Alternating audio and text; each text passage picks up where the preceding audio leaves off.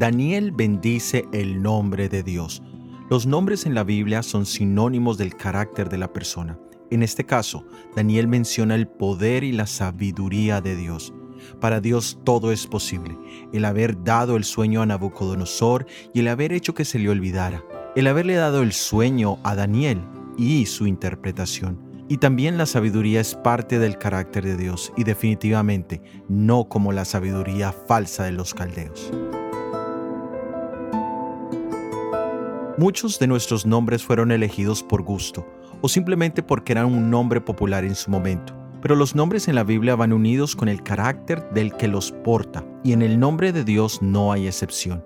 La primera descripción del nombre de Dios la encontramos en el libro de Éxodo capítulo 34 versículos 6 y 7, y está en el contexto de una de las más terribles apostasías del pueblo de Israel. Pero es allí mismo donde Dios da una descripción clara de los atributos que son vitales en su relación con nosotros.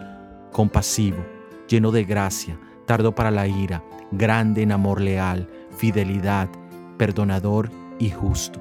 Pero todos estos atributos de nuestro Padre Jehová fueron personificados en Jesús, nuestro Salvador. Y aquel verbo fue hecho carne y habitó entre nosotros.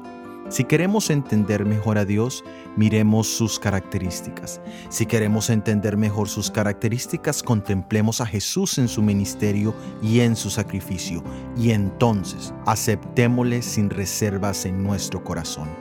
Soy Óscar Oviedo y este es el devocional Daniel en 365 días.